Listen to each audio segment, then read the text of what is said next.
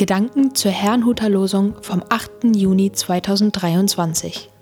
Der Losungstext aus Ruth 2, Vers 12 lautet: Boas sprach zu Ruth: Du bist gekommen zu dem Herrn, dass du unter seinen Flügeln Zuflucht hättest. Der Lehrtext dazu steht in Epheser 2, Vers 17. Christus ist gekommen und hat im Evangelium Frieden verkündigt euch, die ihr fern wart, und Frieden denen, die nahe waren. Es spricht Pastor Hans-Peter Mumsen.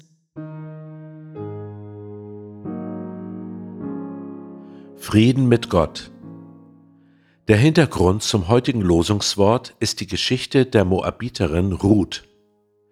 Sie war die Schwiegertochter Noomis, eine Israelitin, die aufgrund einer Hungersnot mit ihrem Mann und zwei Söhnen nach Moab gezogen war. Dort starben sowohl ihr Mann als auch ihre beiden Söhne.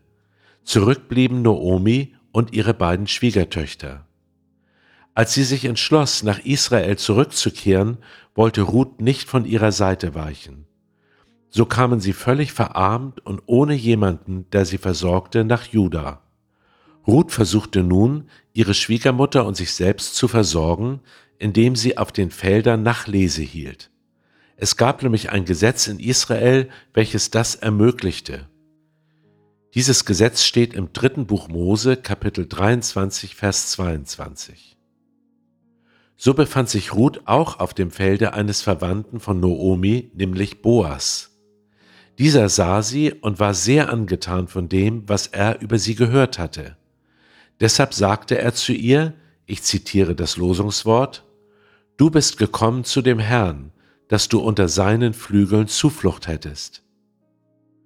Nun war Ruth gewiss eine sehr schöne Frau, was Boas aber besonders berührte, war ihre Treue ihrer Schwiegermutter gegenüber und dass sie sich an den Gott Israels hielt. So räumte er ihr immer mehr Privilegien ein und nahm sie schließlich zur Frau, so dass sie und Noomi versorgt waren. Was kann uns diese Geschichte nun sagen? Gewisse Eigenschaften Ruths halfen ihr, ein Teil von Gottes Volk zu werden, obwohl sie eine Fremde war. Das waren vor allem ihre Treue und ihr Glaube an den Gott Israels. Genauso kann es uns heute ergehen. Treue fragt nicht nach dem persönlichen Vorteil, sondern eher nach dem, was wahr und was richtig ist. Auf diese Weise haben meiner Erfahrung nach schon viele Menschen zu Jesus Christus gefunden. Durch ihn erhalten wir Frieden mit Gott, wie wir im Lehrtext lesen, und ebenfalls einen Zugang zu Gott. Wir sind nun nicht mehr Fremde, sondern ein Teil seines Volkes. Mögen noch viele hinzukommen. Ich wünsche Ihnen einen gesegneten Tag.